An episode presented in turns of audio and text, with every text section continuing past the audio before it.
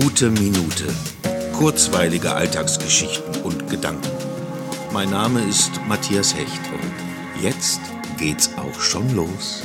Eigentlich müsste ich heute ganz leise sprechen.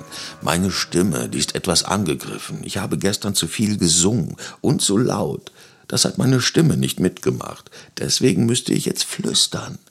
Aber das wäre ja auch gar nicht schlimm. Flüstern kommt ja dem Schweigen am nächsten. Und Schweigen ist ja sowieso gut, weil man dann auch besser hört, was um einen herum ist, was die anderen sagen.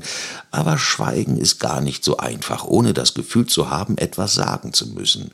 Die Profi-Version des Nichtssagens spielt sich übrigens während eines Telefonats ab.